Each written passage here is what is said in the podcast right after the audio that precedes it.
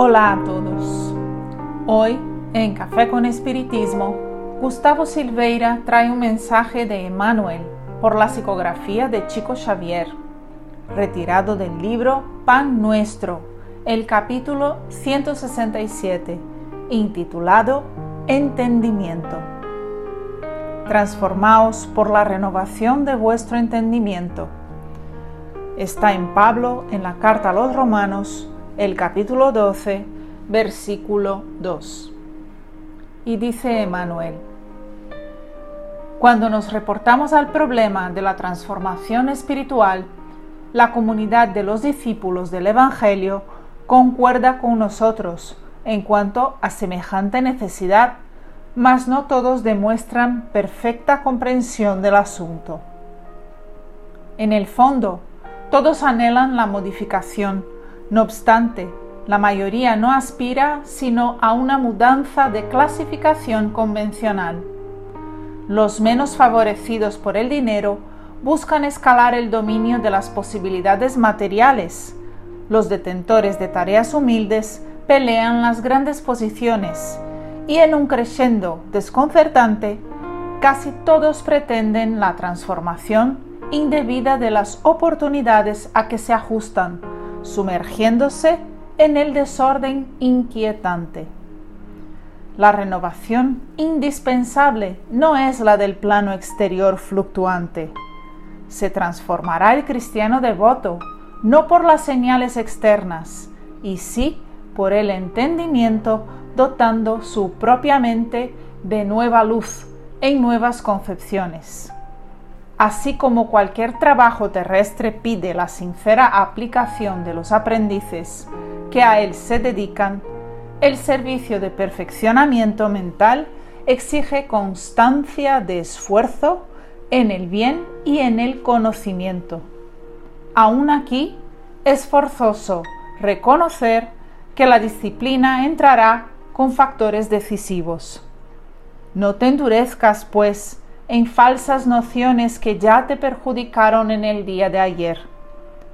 Repara la estructura de tus raciocinios de ahora ante las circunstancias que te rodean. Pregunta a ti mismo cuánto ganaste en el Evangelio para analizar rectamente este o aquel acontecimiento de tu camino. Haz esto y la bondad del Señor te auxiliará en la esclarecedora respuesta a ti mismo. El versículo comentado por Emmanuel se encuentra de la siguiente manera en una traducción revisada y corregida de João Ferreira de Almeida. Es una traducción que existe apenas en portugués. Y no os conforméis con este mundo, pero transformaos por la renovación de vuestro entendimiento, para que experimentéis cuál sea la buena, la agradable y perfecta voluntad de Dios. En este versículo, el apóstol de los gentiles hace una importante apelación. Nos pide que no nos conformemos con el mundo, sin embargo, ante el mundo decadente, la actitud del cristiano es renovarse a sí mismo y no a los demás. El texto es bastante actual y nos invita a razonar sobre cómo estamos eh, tratando con las injusticias en el mundo. Todas las protestas exteriores son válidas y tienen su importancia. Pero el consejo de Pablo es suficientemente claro. Reformarse, transformarse debe ser la primera preocupación del seguidor del Cristo. Es cierto que esta conducta puede sonar como algo de timidez o cobardía, pero es justo considerar que a menudo exigimos cambios en las personas, cambios del gobierno y de la sociedad a través de protestas muy dignas y que poseen su valor pero que pueden acabar llevándonos por caminos que nos alejan del verdadero objetivo de nuestra encarnación, el progreso espiritual, como se dijo en la pregunta 132 del libro de los espíritus.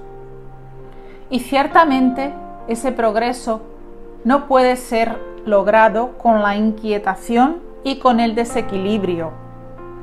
El mundo, con sus valores distorsionados y con sus injusticias, nos causa indignación, inconformidad y, podemos decir incluso, hasta una sensación de rebeldía.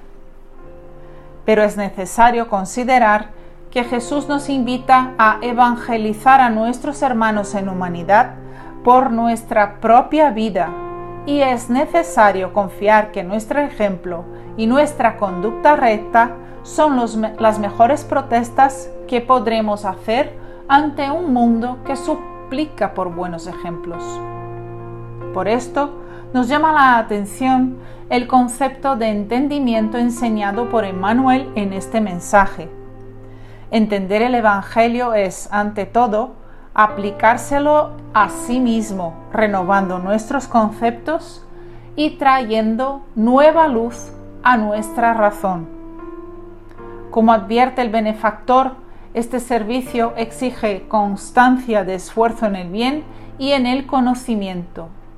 Y, aún aquí, es forzoso reconocer que la disciplina entrará con factores decisivos.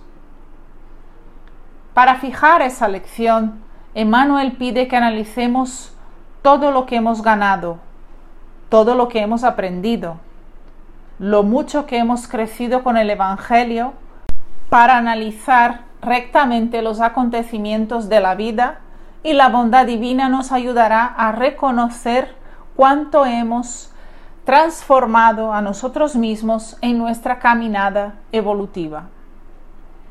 Una vez más, repetiremos con Kardec. Se reconoce al verdadero espírita por su transformación moral y por los esfuerzos que hace para dominar sus malas inclinaciones. Mucha paz a todos y hasta el próximo episodio de Café con Espiritismo.